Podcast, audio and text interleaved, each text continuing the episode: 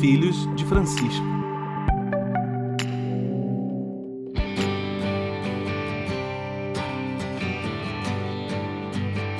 Bom dia, boa tarde, boa noite. Chegando até você, os Filhos de Francisco, podcast que tem Deus por Pai e Francisco por Paisão. O nosso objetivo é ver os dias de hoje pelos olhos da fé católica neste tempo auspicioso da reflexão teológica de Francisco de Buenos Aires. Estamos aqui porque duvidamos do que vemos para crer no que não vemos. Comigo, direto da Princesa da Mata, Rainha do Vale, a cidade universitária Doce Carangola, Gabriel Resgala Silva, que é psicólogo e mestre em ciência da religião pela Universidade Federal de Juiz de Fora. Eu, Luiz Alberto Bassoli, sou licenciado em filosofia pela PUC Minas e educador há 30 anos e hoje moro em Montanha, capital da amizade. De Juiz de Fora, Manchester Mineira, onde tudo começou e tudo começa, o professor Jorge Roberto Silva Júnior, o Juninho. Ele é professor da Rede Pública de Minas e Rio de Janeiro, de Filosofia e Sociologia com pós em Educação Religiosa e Ciências da Religião. Na retaguarda, como sempre, direto do Meier, o orgulho do subúrbio e dos suburbanos, Luiz Felipe Barbedo, que é professor e psicólogo pela Universidade Federal do Rio de Janeiro.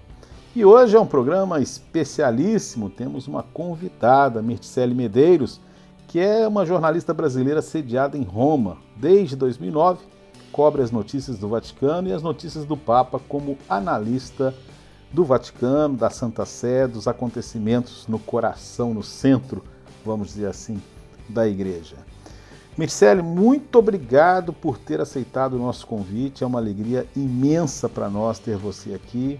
Temos acompanhado o seu trabalho é, pela internet e agora podemos compartilhar isso com aqueles que acompanham a gente pelo podcast. E a gente sempre começa as nossas entrevistas, as nossas conversas com uma pergunta. A pergunta é a seguinte: você. A primeira pergunta, né? São duas que eu vou te fazer. Eu já vou dizer a segunda, que eu vou perguntar para você como é, para você terminar a apresentação e dizer como é que é ser jornalista católica correspondente em Roma. Mas essa pergunta primeira ela é mais importante. Você também é filha de Francisco? E por que você é filha de Francisco? Olha só. Obrigada pelo convite, todos vocês, a todos aqueles que nos ouvem. Meu abraço. É, estou de férias no Brasil e aproveito a oportunidade também para compartilhar um pouco com os meus conterrâneos a respeito da minha experiência e daquilo que eu tenho vivido no coração da igreja. É, respondendo à primeira pergunta, sim, sou filho de Francisco, sou uma super fã do, fã do Papa Francisco. Eu tenho acompanhado desde o início do pontificado, quando ele apareceu naquela famosa sacada da Basílica de São Pedro e pediu que todo mundo rezasse por ele. E sem dúvida nenhuma, naquele dia ele não só conquistou a mim, mas eu tenho certeza que conquistou muitas pessoas, inclusive fora da igreja. E é uma alegria, uma honra acompanhá-lo durante todos esses anos, é, bem de perto.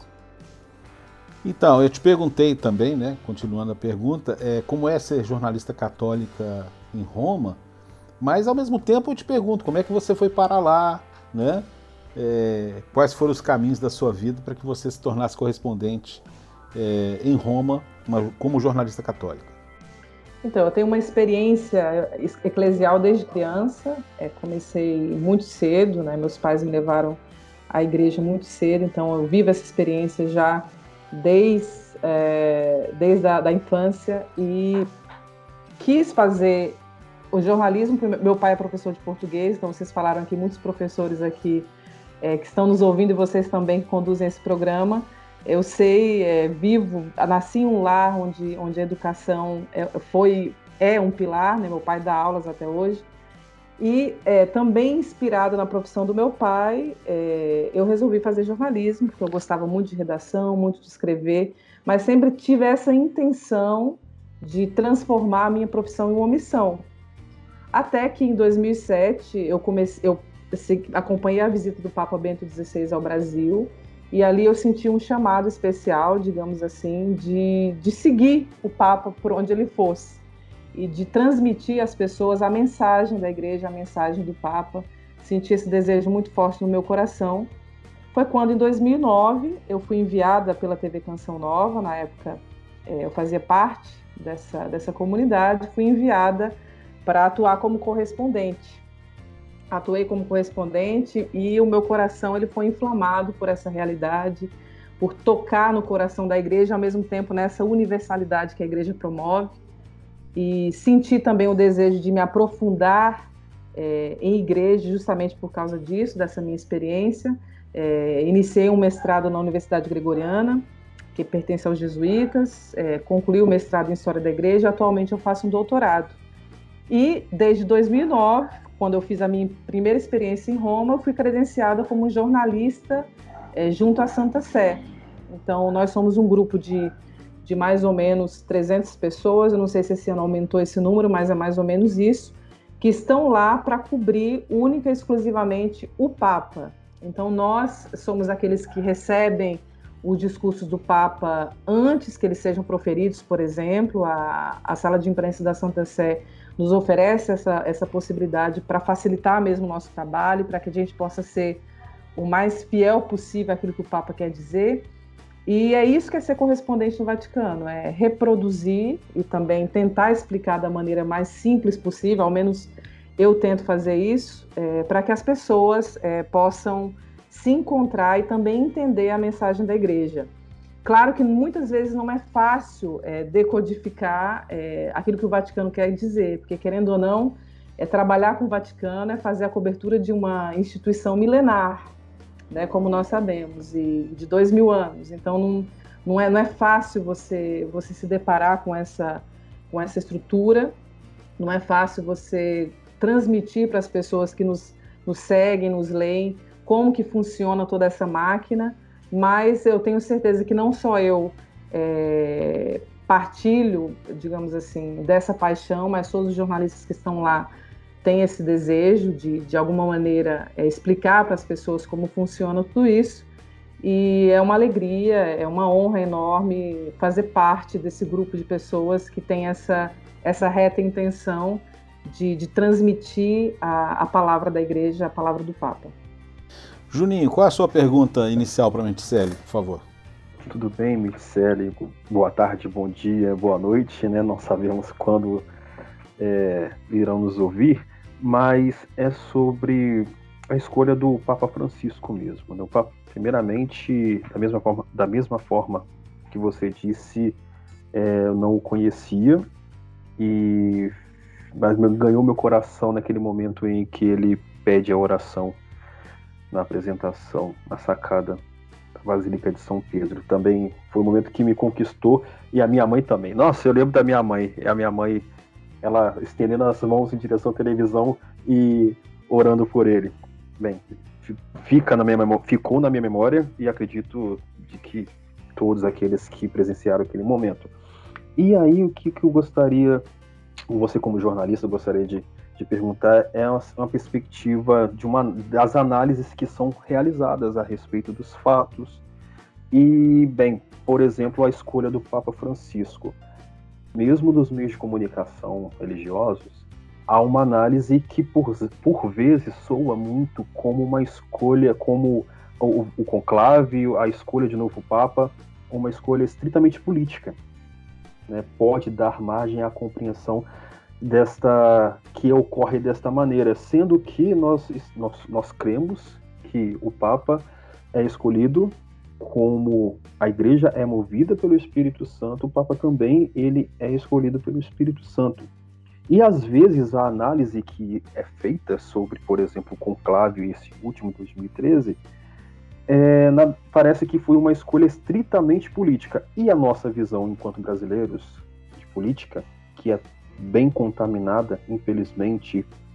A palavra política, ela até soa pejorativamente, né, atualmente, e por vezes aqueles que não compreendem a história da igreja, a relação institucional que a igreja católica é, não conseguem compreender que é, essa relação política ela é necessária. Mas, mas podem compreender de forma errônea que é unicamente política uma escolha, a escolha de um papa.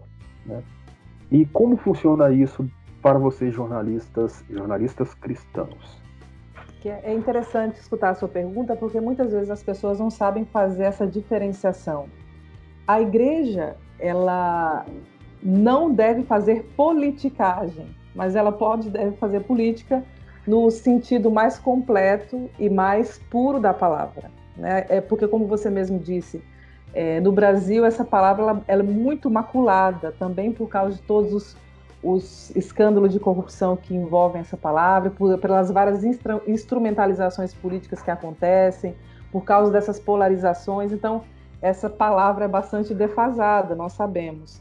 Mas a igreja, enquanto instituição, a gente precisa conceber o catolicismo como uma instituição religiosa, mas também precisamos conceber o Vaticano como uma, uma instituição política. É, o Vaticano é, faz parte de uma religião, é, representa uma religião é, monoteísta, e o Vaticano é um órgão político que atua politicamente.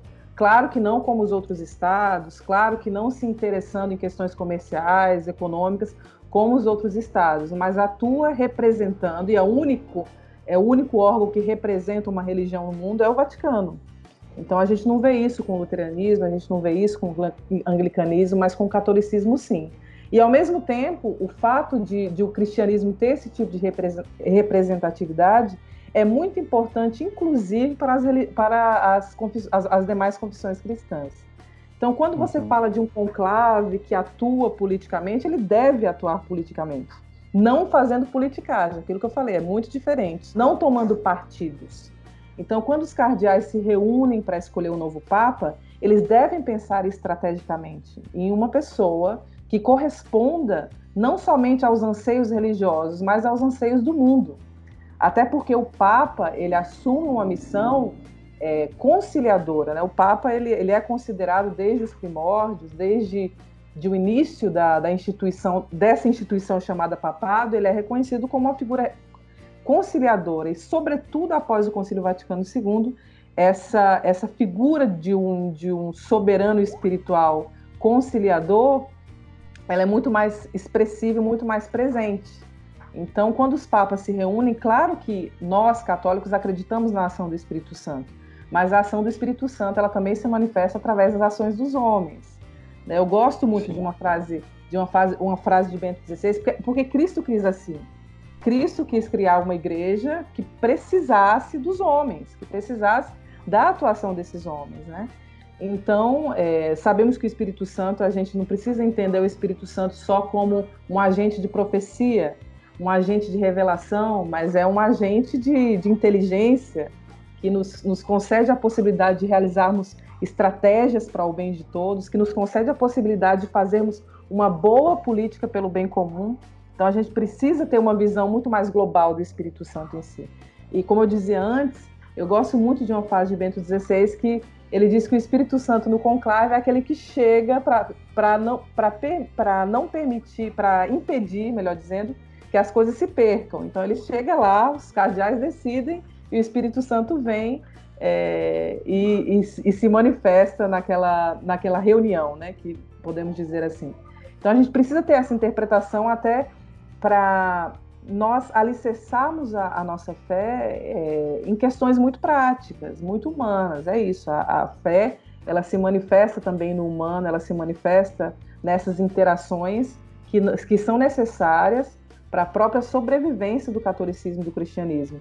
Então, é, o, o, Vaticano em si, que é um, um, pedaço de terra, que é um território que foi criado em, em 1929, antes dele mesmo, o, a igreja, a própria igreja, já gozava de um reconhecimento por parte do direito internacional, já era um sujeito internacional reconhecido, até porque muita gente não sabe disso, eu trago esse dado histórico.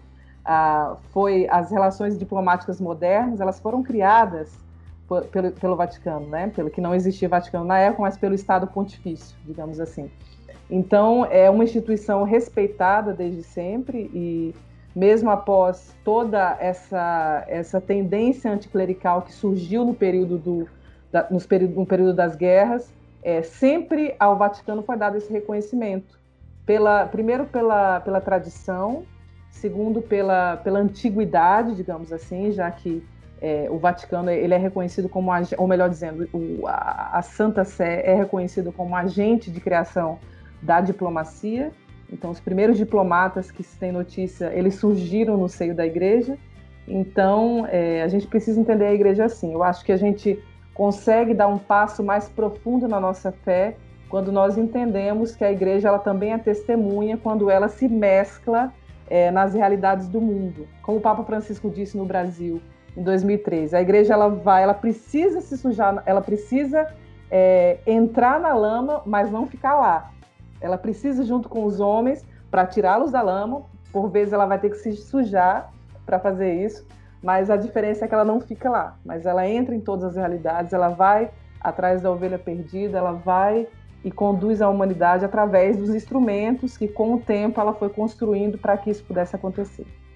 O Meticelli, é, você esteve no último conclave, eu vou aproveitar e pegar uma carona na pergunta do Juninho. Você esteve no último conclave e eu costumo brincar com as pessoas dizendo que ali foi um golpe de Estado, né? Mas é, o que, aconteceu exatamente no conclave, numa eleição de, é, de um Papa é, que, que, representava algo tão anti-establishment, de certa forma, como o Bergoglio foi eleito? O que aconteceu ali? Só uma coisa, Luiz, explica essa expressão golpe de Estado, porque no atual conjuntura não, você é... fala que o Papa deu um golpe de Estado, você vai estar tá dando. Não, não foi, não foi o Papa que deu um golpe de Estado. A eleição se deu contra o sistema, porque assim, vou, agora, hum. bom, já que o Gabriel pediu para explicar, eu vou colocar para Miticelli e aí ela pode destrinchar isso. É, no, no, final do período do, do, de João Paulo II, houve um fortalecimento muito grande, até, segundo alguns, anômalo da Cúria Romana, por conta da doença de João Paulo II. E isso é uma coisa que teria, inclu, teria inclusive, muito tocado em, em Bento XVI, né, em Ratzinger, é, de observar essa situação. E uh, o Ratzinger ele renuncia, aparentemente, e aí eu vou deixar para você falar sobre isso, eu estou colocando o que a gente ouve, vamos dizer assim, por aí. Né? É, o Ratzinger ele renuncia porque ele não se encontra, ele não se sente com força o bastante para romper com algumas estruturas que estavam ali, que ele entendia que estavam prejudicando o andar da igreja. E a eleição de Francisco foi uma eleição de Bergoglio, né, melhor dizendo, ela é uma eleição que ela subverte a, a perspectiva né? E basta ver que ele forma um, uma, uma, comissão né, de cardeais exatamente para propor as reformas da Cúria Romana. E, e, então essa eleição seria como se fosse realmente um golpe de Estado na medida que havia um poder estabelecido e de repente, como teria dito Bento XVI, né, o Espírito Santo veio na última hora e puxou o tapete durante o conclave. Foi isso mesmo? Qual é a visão que você teve ali é, de dentro dos acontecimentos? Então, o que a gente precisa entender é o seguinte, né? As pessoas elas só se atentam ao conclave em relação àquela parte que é divulgada, que é o momento da eleição, dos famosos escrutínios, né? Fumaça preta, fumaça branca. Mas o Vaticano, o, o conclave, melhor dizendo, que eu falei tanto de Vaticano que eu estou repetindo Vaticano aqui. Aí é Santa Sé, Vaticano, cristianismo, catolicismo, eu vou colocando tudo no mesmo pacote, mas eu vou ser mais atenta. É, o conclave em si é, acontece um momento decisivo anterior ao conclave que se chama congregações gerais. Nesse momento que antecede o conclave, os papas, os, os cardeais, inclusive, eles entram na Basílica de São Pedro solenemente, celebram uma missa e começam ali as reuniões para traçar o perfil do novo papa. A gente sabe que o, o cardeal Bergoglio foi bem, muito bem votado no conclave de 2005, isso já não é novidade para ninguém. É, a gente, essas informações chegaram a nós, então já era uma figura conhecida. E ele conquistou o episcopado latino-americano, os cardeais eleitores presentes na Conferência de Aparecida de 2007, que contou com a abertura, é, contou com a presença de Bento XVI durante a abertura. Então lá Naquela ocasião, Francisco se tornou ainda mais conhecido, né? Para quem não se lembra, ele foi responsável da comissão de redação da, da, da Conferência de Aparecida. Ele praticamente estruturou todo aquele documento que serviu de base é, para muitos outros documentos, inclusive, que ele escreveu durante o seu pontificado. Então, os, os cardeais que foram para aquele conclave, eles já tinham uma ideia do Papa que eles queriam. Eles não tinham um nome, é isso que a gente tem que aprender a separar. Eles já tinham uma ideia daquilo que eles precisavam, daquilo que a igreja precisava, melhor dizendo, né?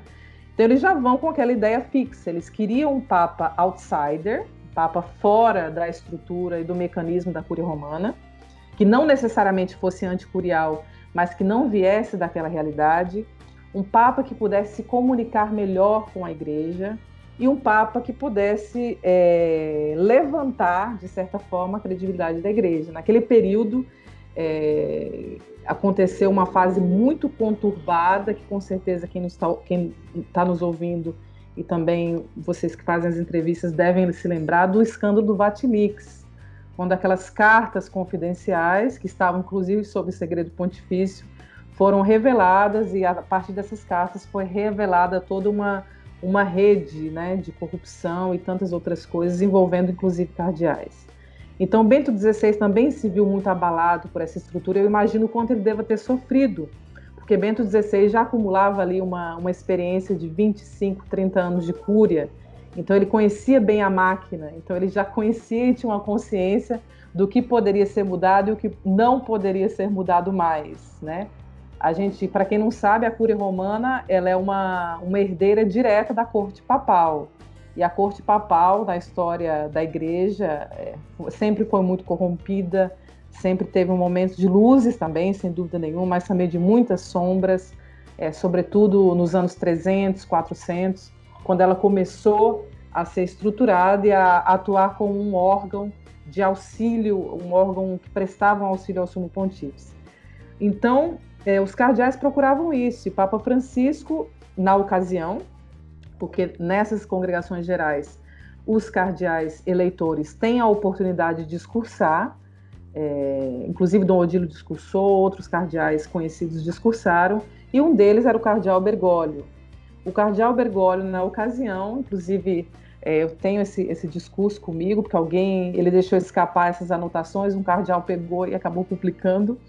É, ele falou a respeito das periferias existenciais, dessa igreja em saída, que é algo que ele sempre gosta de falar a igreja em saída, as periferias existenciais, essa igreja mais descentralizada, que na verdade é um sonho que remonta desde a época do Concílio Vaticano II, e Papa Francisco reunia em si, até pelo seu próprio legado como bispo de Buenos, arcebispo de Buenos Aires, reunia em si todas essas características.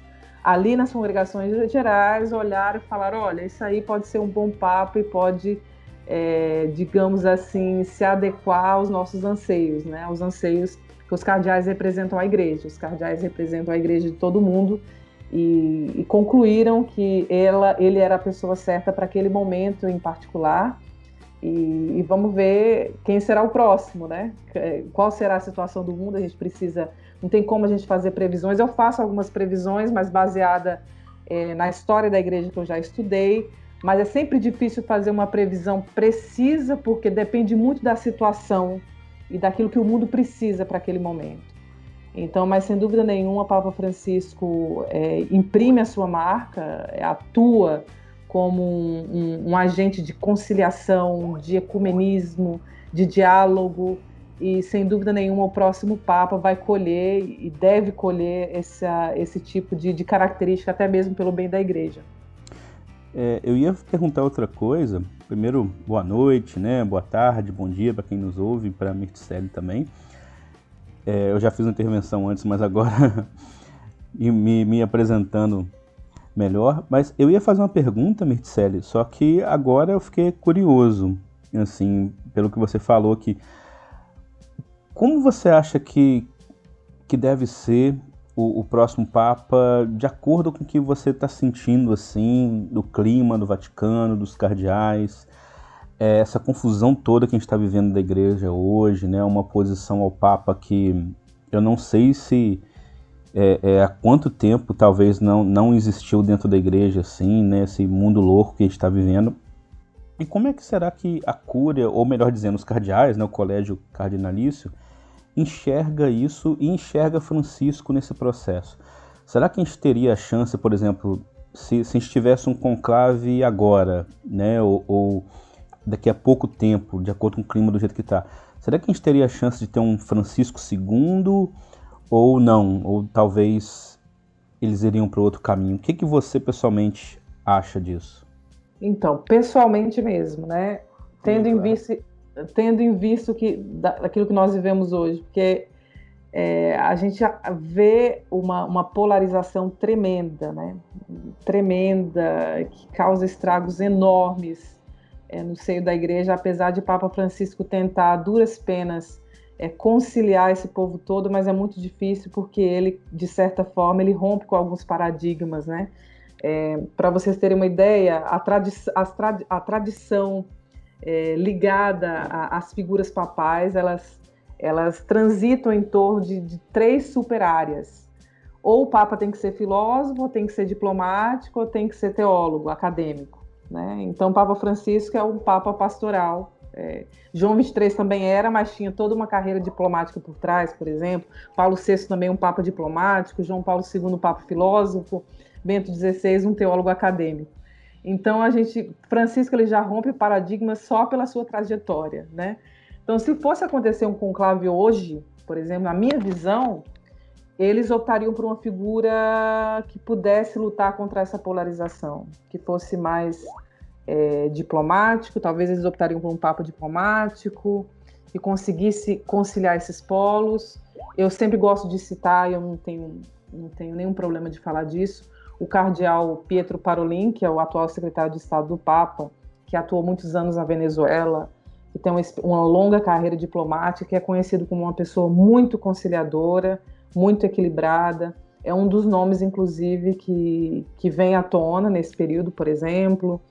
É, eu não acredito, pelo menos hoje, que escolheriam alguém como Francisco alguém como Francisco em relação ao diálogo, em relação à conciliação, em relação a essa capacidade, sim.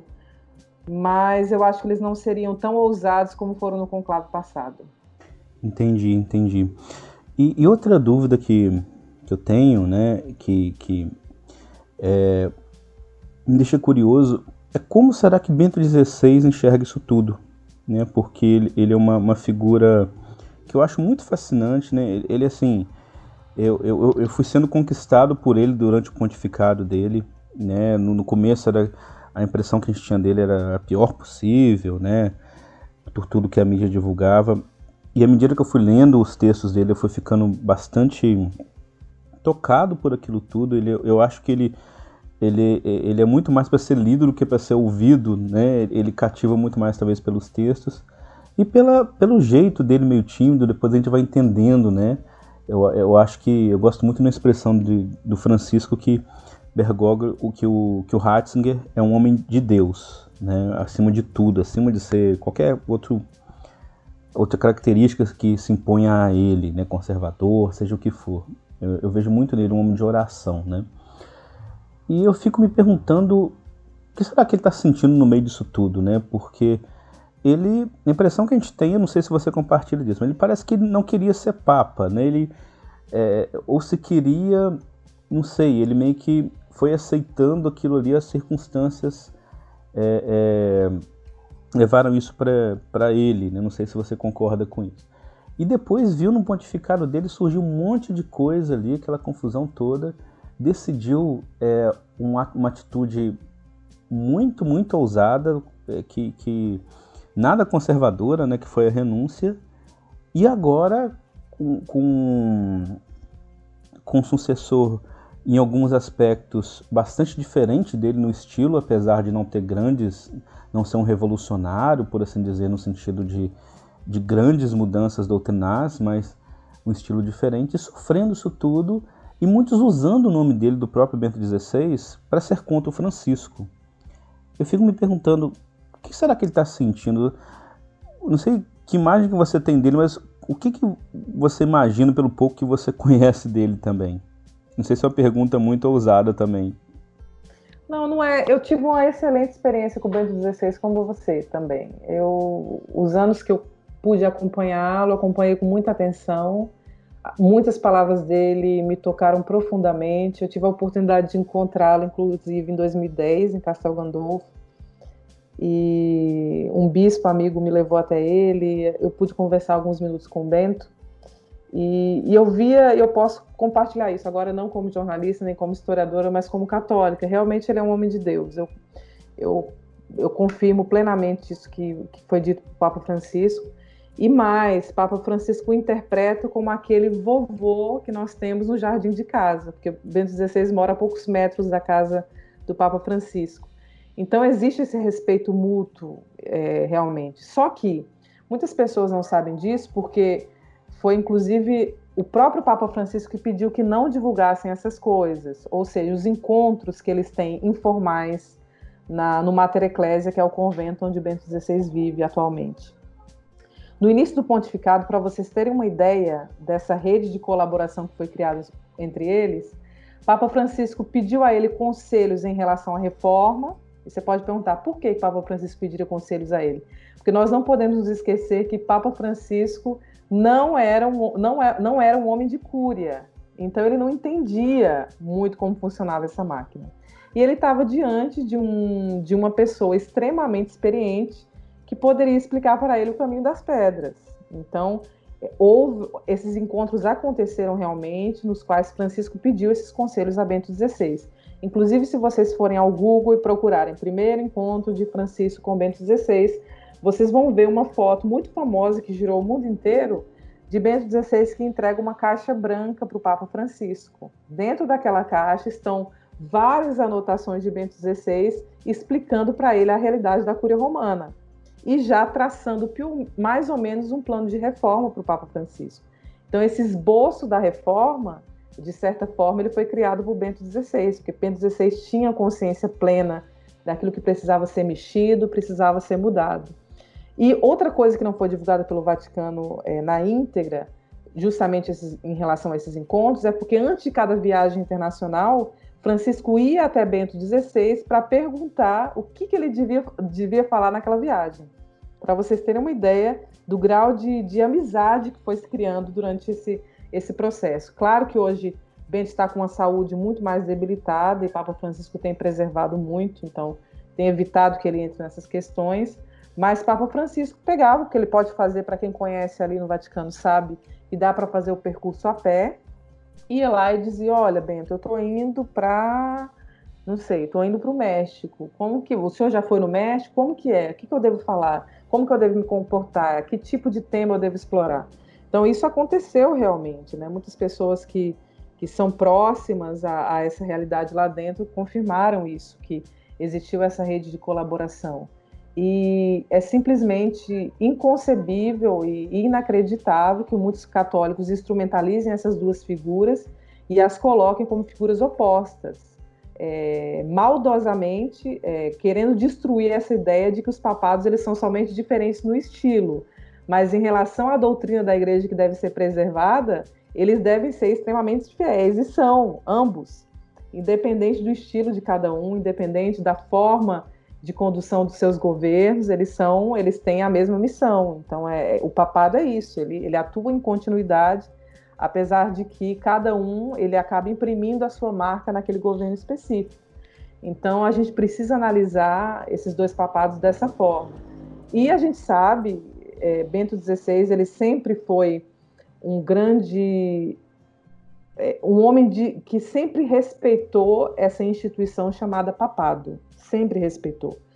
Então, quando ele foi eleito, isso é verdade, ele inclusive confirmou isso no Luz do Mundo, em outras palavras, claro que ele falou nas entrelinhas, mas ele não queria ser Papa realmente, ele só aceitou é, a decisão porque a intenção era realmente é, colocarem um, papado de transição, foi o que aconteceu com, com João 23, por exemplo, e olha o que o João 23 fez, né? Simplesmente convocou um concílio. Então a gente nunca pode saber o que a gente pode esperar desses papados de transição. Então, Bento XVI já foi preparado para ficar pouco tempo. Né? Ele, essa, essa renúncia ele começou a ensaiar já em meados de 2011, 2012, início de 2012. Então, ele já tinha isso em mente como uma possibilidade. Né? Ele, inclusive, foi um daqueles que é, é, tinha essa ideia muito mais ampla em relação à renúncia, um profundo conhecedor é, do direito canônico, por exemplo, sabia que, que a, o próprio direito concedia essa possibilidade ao sumo pontífice. Claro que foi uma decisão maturada e muito bem estudada. E Papa Francisco é um dos apoiadores dessa, dessa possibilidade de renúncia. Eu acredito que alguém, alguém me perguntar, ah, você acredita que o Papa Francisco renunciaria? Eu acho que ele não faria isso enquanto Bento XVI estivesse vivo. É, e espero que ele dure por muitos anos. Mas é, se, se fosse o caso que Bento XVI já estivesse morto, talvez Papa Francisco, sem dúvida nenhuma, é, vendo a impossibilidade de governar por causa do peso da idade e de tantas outras coisas, é, eu acho que ele também optaria por essa via. Acredito eu, né? É uma coisa que a gente, a gente trabalha com deduções, olhando para a história da igreja olhando para aquilo que a gente vê, claro, né? Mas a gente precisa interpretar é, essa relação entre os, dois, entre os dois dessa forma. Bento XVI o respeita profundamente, Francisco respeita profundamente, e ambos estão trabalhando, cada um ao seu modo, pelo bem da igreja. É, vou fazer duas observações, Mitzelli, antes de fazer minha pergunta. A primeira delas, acho que não sei se o Juninho também quer falar, mas a primeira delas é a seguinte: é que é, foi bastante doloroso, embora pessoalmente eu vi como um grande testemunho, é, os últimos anos né, do, do, do, pontificado de João Paulo II, né, pela questão física dele e pela debilidade. Eu acho que isso realmente sacudiu, trouxe uma nova perspectiva, até porque é uma perspectiva nova, né? As pessoas estão vivendo mais, é, nem sempre esse tempo de vida vem com qualidade. Eu acho que a, a, é interessante que Bento XVI, teoricamente, ele fez o contrário de João Paulo II, né? que comprou uma, comprou uma briga pela vida, Bento XVI renuncia, e os dois foram movidos pelo Espírito Santo. E aí a gente vê essa, essa coisa curiosa né? de, de como é, duas pessoas podem fazer coisas aparentemente opostas e as duas inspiradas por Deus. Né? É, isso tem muito a ver com o que a gente comentou no episódio passado nosso aqui, quando a gente falou que seguir a Deus não é seguir regras, né? Mas realmente é seguir o Espírito. É uma, uma coisa, isso é uma coisa muito forte. Como eu esqueci a outra coisa que eu ia perguntar, que eu ia comentar, eu já vou fazer a pergunta. é, se eu lembrar depois eu falo. Eu devia ter anotado aqui. Mas é o seguinte, é, eu vou mudar, já falamos muito dos homens da igreja, mas eu queria falar das mulheres da igreja. Né? É, a gente está vivendo um tempo novo, realmente. Quando você fala que você fez mestrado e doutorado, é, não deve ser muito. Hoje deve ser mais comum, mas ainda assim não é. é deve ser uma porcentagem pequena de mulheres que estão, que estudam em Roma, né, que têm acesso e até mesmo pela questão é, é, de participação na vida da igreja. Houve aí uma expectativa há muitos anos dentro do pontificado de Francisco, existe essa expectativa de que, seguindo o texto bíblico, ele pudesse permitir a nomeação de diaconisas, né, que são citadas na Bíblia como possíveis. Né? É, como, é que tá, como é que você sente isso? Uma mulher que está num ambiente profundamente masculino, né, historicamente até machista, diga-se de passagem, como é que você vive essa realidade lá no, em Roma, é, junto ao Vaticano? Então, eu digo para você que não é fácil. Para você ter uma noção, é, quando eu fiz o mestrado, eram 70, a minha turma, 70, de 70 pessoas, só três mulheres. Dois leigos, homens, e o resto padres. Então, assim, é, acontece uma mudança realmente, né? Porque hoje é permitido que as mulheres estudem, acontece esse incentivo, mas é, realmente ainda a gente ainda, ainda vê essa diferença, né? principalmente dentro das universidades pontifícias. Se você for fazer uma, um curso de história do cristianismo na Sapienza, que é estatal, por exemplo, certa, certamente você vai ver um equilíbrio maior. Então essa atenção dada do Papa Francisco às mulheres é mais do que justa, né? Mais do que justa. A gente viu hoje, inclusive, uma essa semana uma notícia que nos surpreendeu foi em relação à nomeação de uma, de uma religiosa para o economato do Patriarcado de Veneza, mas isso era, era impensável até um tempo atrás. E sem contar que Papa Francisco tem é, nomeado algumas mulheres como é, pessoas-chave em alguns departamentos da Santa Sé, né? no caso do Banco do Vaticano, do Economato, do Governatorato, e em outros dicastérios, por exemplo, é, o, o, fato de muitas mulheres serem subsecretárias de dicastérios da Santa Sé, isso era impensável até um tempo atrás. Então, o Papa Francisco está aos poucos é, demonstrando que as mulheres também podem assumir um, um papel de representatividade ele reativou, inclusive, o, essa comissão de estudo em relação ao diaconato feminino. Eu que estudo história já me aprofundei um pouco nessa parte. É, nesse momento, ele, é, não é que Papa Francisco, porque ele não tem essa visão de que as mulheres deveriam, digamos, per forza, como se diz em, em italiano, é, obrigatoriamente fazer parte do clero, mas talvez criar uma instituição diaconal na qual elas pudessem exercer uma, um outro tipo de diaconato. Então, essa é uma visão, não que ele, ele confirma que ele tem, porque ele, ele já disse que não tem base teológica para isso ainda, é, mas que a, a, discussão ela transita mais no campo histórico, porque realmente essas figuras das diaconisas na, na igreja dos primeiros séculos, ela, ela realmente aconteceu, mas essas diaconisas elas não faziam parte do clero, elas eram, eram auxiliares dos, dos, dos bispos, né? dos, dos presbíteros, melhor dizendo. Não existia esse nome ainda na época mas dos, dos é, isso mesmo. Então, elas auxiliavam, por exemplo, as mulheres que deveriam se batizar, os catecúmenos, elas promoviam a, a organização do ambiente, atuavam como diaconisas, como auxiliares direta, diretas desses presbíteros, mas não exerciam nenhum tipo de, de função clerical, digamos assim.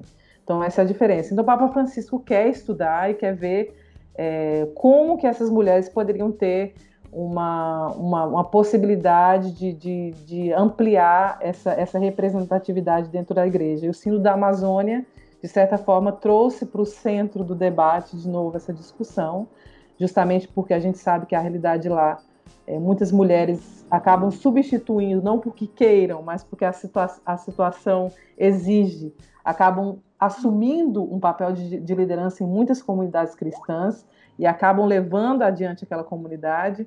Então, por que não pensar sobre, sobre essa possibilidade de conceder às mulheres uma, um, um, digamos assim, uma, uma, possibilidade de representatividade maior que não necessariamente deva se manifestar no diaconato. Mas o Papa Francisco ele é aberto a estudar, ele é aberto a, a conhecer e a reconhecer essas vias, como no caso vou, vou citar um exemplo para vocês é, no Concílio Vaticano II, graças aos bispos latino-americanos, sobretudo aos brasileiros, que a, a, questão do diaconato permanente ela foi reproposta.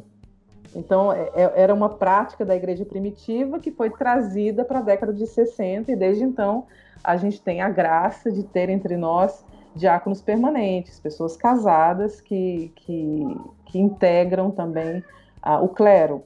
Então essa essa Papa Francisco ele dá atenção a muitas questões que por que foram consideradas não somente tabus, eu acho que a gente não tem que reduzir a discussão a um tabu, mas que foram deixadas de lado, que as pessoas não tiveram coragem de refletir. Ele quer refletir, ele não quer dar necessariamente respostas concretas, mas quer levar a igreja a refletir sobre possibilidades e o que é realmente amparado pela história da igreja, o que já aconteceu na história da igreja, e se já aconteceu, e se já foi confirmado pelos padres da igreja, pelos grandes sábios que construíram a história do cristianismo. Por que não refletir sobre isso?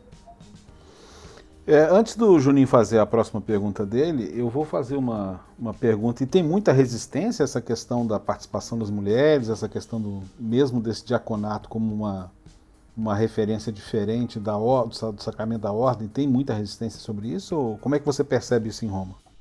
Não, sem dúvida nenhuma. Eu percebo, a começar da universidade onde eu estudo, é, existe uma, uma, uma exigência. Algumas pessoas ainda olham meio torto para as mulheres que tentam mais ou menos seguir a mesma carreira que os padres acabam seguindo. Claro que não de todos, eu não estou generalizando, obviamente, mas existem muitas resistências em relação a essas nomeações, sim. Seja da nomeação de mulheres, como da, da, nomeação de pessoas que não estão ligadas à Cúria Romana. O Papa Francisco tem feito isso aos montes. Tem nomeado bispos que não têm, por exemplo, uma carreira acadêmica considerável. Papa Francisco ele pega um pároco que atua numa comunidade no meio do mato do Mato Grosso e nomeia essa pessoa bispo, porque o Papa está mais interessado com o testemunho de vida daquela pessoa do que com o currículo é, teológico da, daquele ser humano. Então, assim, é muito interessante essa visão de Francisco. Ele quer pessoas de testemunho. Então, não importa se a mulher, se é uma pessoa que não tem uma, uma, um currículo invejável. Como ele até, ele até brincou em relação a isso quando ele foi eleito, ele disse: Eu não estudei na Gregoriana e, e você não precisa estudar na Gregoriana para entender determinadas questões, basta ser uma pessoa sensível aos valores do Evangelho. Então é muito interessante essa visão que ele tem. É, o caso, da, por exemplo, da Congregação para os Religiosos, né, da, que é coordenada por um brasileiro, João Braz de Avis, tem uma mulher como subsecretária. Isso nunca aconteceu na história da igreja. A própria sala de imprensa da Santa Sé, a vice-diretora, é brasileira e é, é mulher brasileira e está lá coordenando um, um, um organismo que desde Paulo VI era só coordenado por homens. Então, existem resistências? Sim, existe essa visão de que os padres são mais preparados, de que os membros do clero são mais capazes, compreendem mais a, a, história da igreja. Eu já vivi isso na pele muitas vezes, de, de, de quando eu explicava, por exemplo, para alguém que tinha esse tipo de resistência, que eu conhecia alguma coisa do catecismo, alguma coisa de teologia, a pessoa, mas como você sabe disso? Aí eu disse, ué, eu sou cristã, eu sou católica, então eu me aprofundo como qualquer, qualquer cristão. Então, Papa Francisco, ele, ele, como o próprio Gabriel disse, não é uma revolução que ele promove, ele promove uma reforma. A gente precisa diferenciar isso, uma reforma dos costumes, e ele mesmo disse é, que o seu programa de, de governo era realizar uma reforma espiritual, sobretudo. Então, a partir do momento em que se realiza uma resposta espiritual, acontece uma, uma transformação das mentalidades também para essa abertura à, à novidade que o Evangelho traz. Então, o Papa Francisco ele tem essa consciência de que o Evangelho de Cristo é, é uma novidade sempre e a igreja deve colher e deve absorver essa novidade que é o próprio evangelho. Pode entrar, Juninho, pode falar.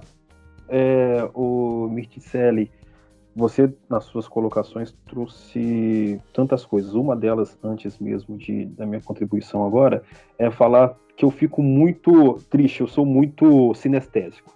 Então, quando eu vejo essa polarização, né, vou retomar algo que você disse é, lá na, na, na pergunta do, do Gabriel. Essa polarização que nós encontramos, nós vemos né, tão forte neste momento, que não é exclusivamente de agora, mas tão forte, e pegar dois personagens tão importantes para a nossa fé, né, para a nossa história, que é o Bento XVI, que é o Francisco, e coloca como eles pilares des, protagonistas dessa polarização.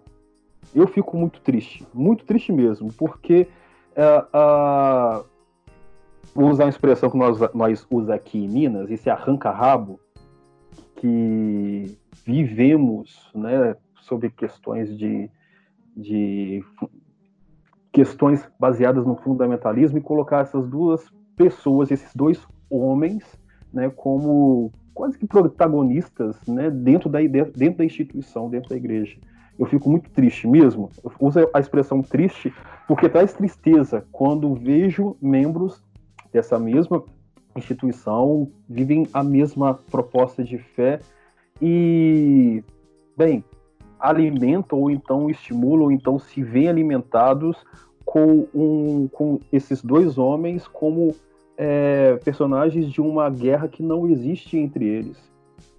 Mas então, vou falando um pouco sobre o gancho que você disse sobre a atuação da, das mulheres, mas de uma maneira geral. Eu fui seminarista né? e na formação, observando assim vários estilos de formação, há uma formação voltado, vamos dizer, sacramental, pastoral e outras voltado unicamente, unicamente quase que exclusivamente para administrativa. E bem, mas a questão pastoral eu vejo que é um problema muito sério. Um problema, vejo como um problema o, a proximidade do, do padre, a, o acolhimento do padre, a atuação do padre na comunidade e ser menos administrativo, né? E também sacramental. Alguns nem pastoreio e nem administrativamente eles, eles atuam, acabam sendo unicamente sacramentais. Essas questões são trabalhadas, são analisadas, são estão sendo tocadas lá no Vaticano a estrutura há um cuidado, há uma preocupação sobre essa questão dessa, dessa setorização de administrativo, de sacramental, ou então pastoral, como isso pode ser interagido, se há algo que está sendo indicado para essa, uma, entre aspas, reforma. Querendo ou não, o Papa Francisco ele tem lutado muito contra essa interpretação de que o padre ele é uma figura burocrática, ele é uma figura administrativa apenas. Inclusive na orientação para as paróquias de reestruturação, documento que promove essa, que dá orientações a respeito da, a, da reestruturação da, das paróquias, se fala sobre isso. Papa Francisco, desde o início do pontificado, ele tem falado sobre os riscos de promover um laicado clericalizado e clérigos laicizados. Então, ele, ele tem batido muito nessa tecla de que a paróquia ela não se torne uma, um organismo que atua somente administrativamente, mas que seja um, um organismo de missão, de conversão, promotor de conversão, que seja um organismo que promova o encontro entre as pessoas, que promovam a tão, tão aclamada cultura do encontro. Né? Então, ele tem falado a respeito disso. Os três primeiros anos de pontificado, como o próprio Papa Francisco admitiu, é, 90%, 90 não, 80% dos, dos discursos do Papa Francisco, sempre ele descia a lenha nos sacerdotes, é, que ele sempre gostava de usar essa expressão, que cederam ao espírito do mundo, né? que entraram em uma mentalidade mundanista. Justamente porque a preocupação dele é essa, que as paróquias elas se reduzam a isso, a, a um espaço onde as pessoas, para conseguirem chegar até o padre ou, ou para conseguirem ter, obter um sacramento, elas precisam passar por 3 mil etapas até chegar a, a, ter acesso àquela graça, né? porque o sacramento é, antes de tudo, uma graça. E, e, se fala, é um desejo do Papa Francisco como bom jesuíta, e a gente sabe que nas constituições dos jesuítas, nos primórdios, existia essa ideia de que o padre não deveria cobrar é, pela, pela administração dos sacramentos. Claro que a gente não pode compreender dessa forma, que o Papa que o, o, o sacerdote cobre pelos sacramentos. Né? Ele, é, é, o direito canônico prevê uma contribuição. Mas Papa Francisco ele bate nessa tecla. A gente não pode estabelecer um valor, por exemplo, para celebrar um casamento. Não pode estabelecer um valor para celebrar um batismo. A pessoa ela tem que dar, fazer a sua doação de maneira espontânea. E também é Sim. é importante falar sobre isso, que na, na, né, nesse documento de orientação para as paróquias aparece isso. Mas ao mesmo tempo a gente precisa criar essa consciência de que as pessoas precisam contribuir para manter aquela paróquia. Essa é a diferença. Então a gente precisa entender que Papa Francisco ele quer simplesmente resgatar esse profetismo, é o, é o profetismo, é a missão, é, é, é, é para isso que, que, a Igreja Católica foi chamada, né? através dos seus ministros também. Os ministros eles devem ser, antes de tudo, missionários e não ad, meros administradores.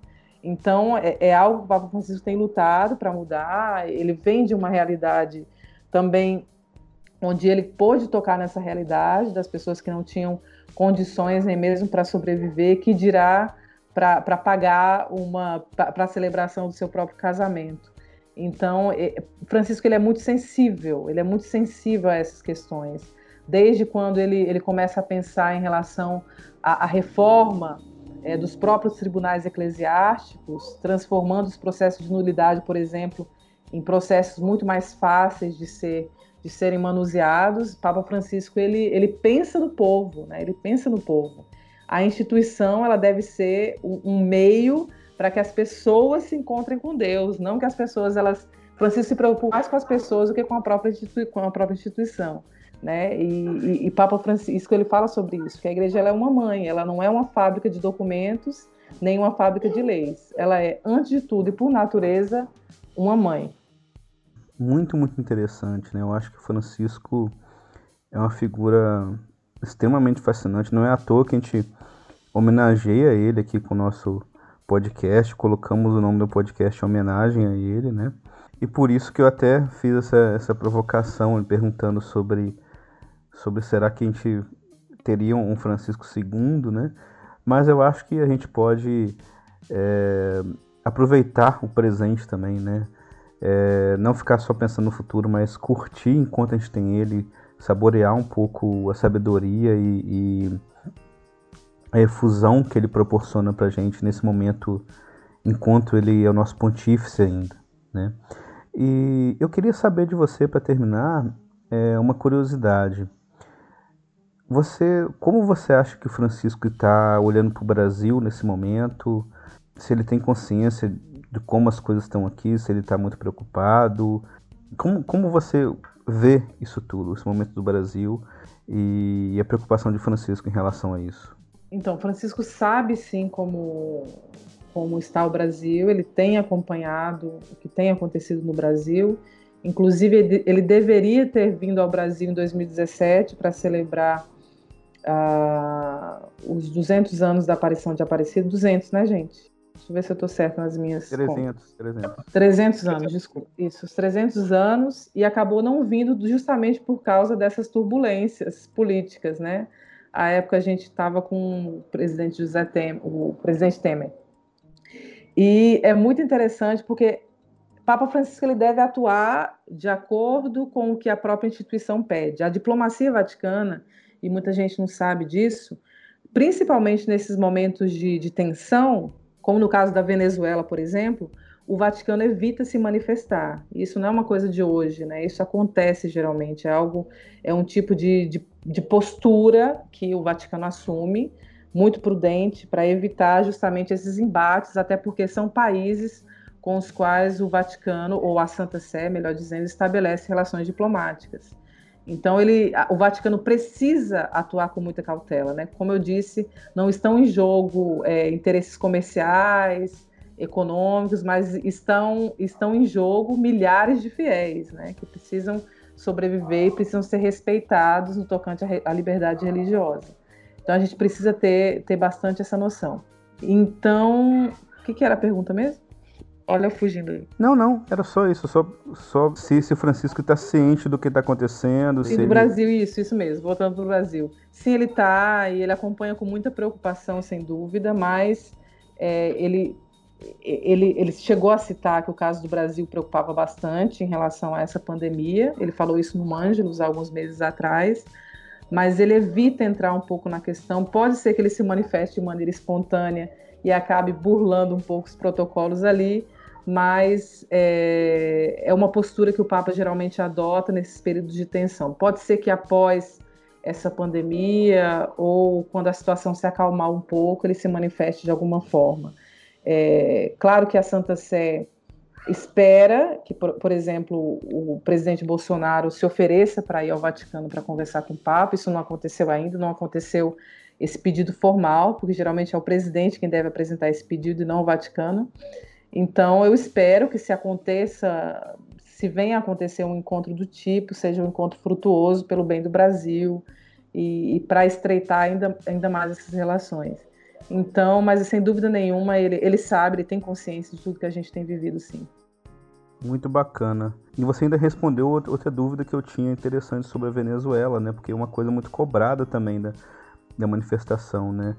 Mas é muito claro para mim, né, como Francisco não compactua e a igreja em geral não compactua com ditadura alguma, seja ela qual for de direita ou da esquerda, mas tem toda a questão da diplomacia também, né? É, é engraçado, Michele, você falou uma coisa que eu não tinha pensado, realmente não teve visita de Bolsonaro ao Vaticano. Eu não, eu não tinha atentado a esse fato, talvez porque eu acho que seria uma coisa tão diferente né, de se pensar. É, e ao mesmo tempo você tocou numa coisa que eu falei hoje no, no pré-programa, né, o fato de que é, o Papa recusou o convite de Michel Temer para vir aqui em, em é, no tricentenário de Aparecida e isso passou um pouco batido para as pessoas.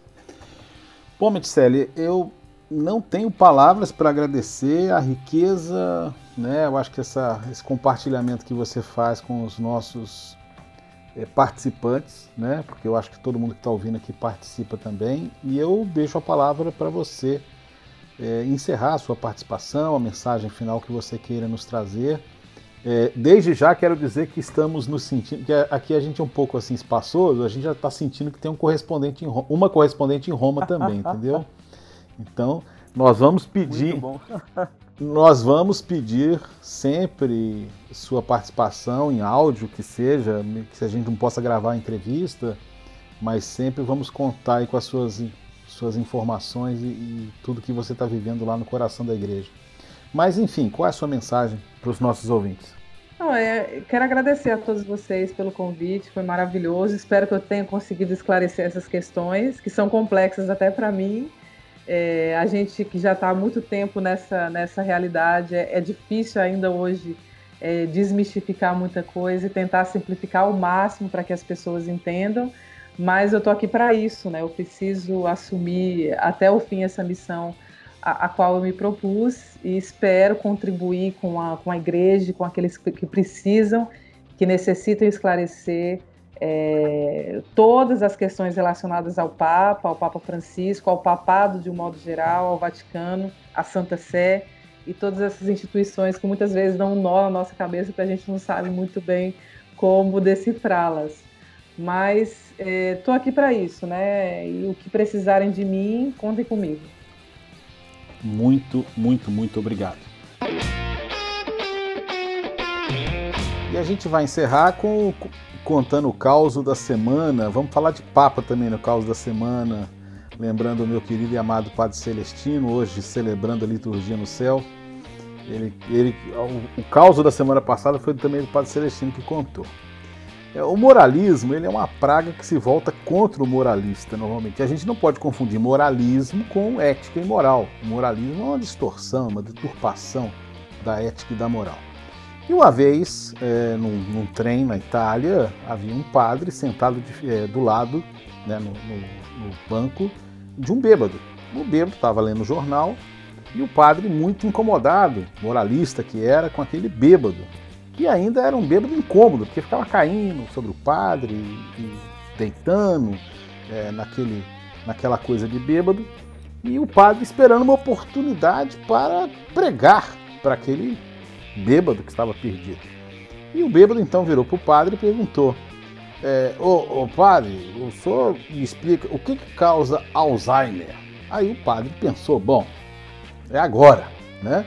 E o padre estava falando: Alzheimer, meu filho, é causado por ter uma vida igual você tem, com bebedeira, você deve viver em orgia, uma, uma vida indisciplinada que não busca Deus, é isso que causa Alzheimer. E o bêbado então vira para o padre e falou assim: aqui no jornal está dizendo que o Papa está com Alzheimer. Né? Então, o moralismo é uma praga que se volta contra o moralista. Jesus fez ainda muitas outras coisas que, se fossem ditas uma por uma, penso que nem o mundo inteiro poderia conter os podcasts que deveriam ser gravados. A gente volta na semana que vem. Um abraço e até lá.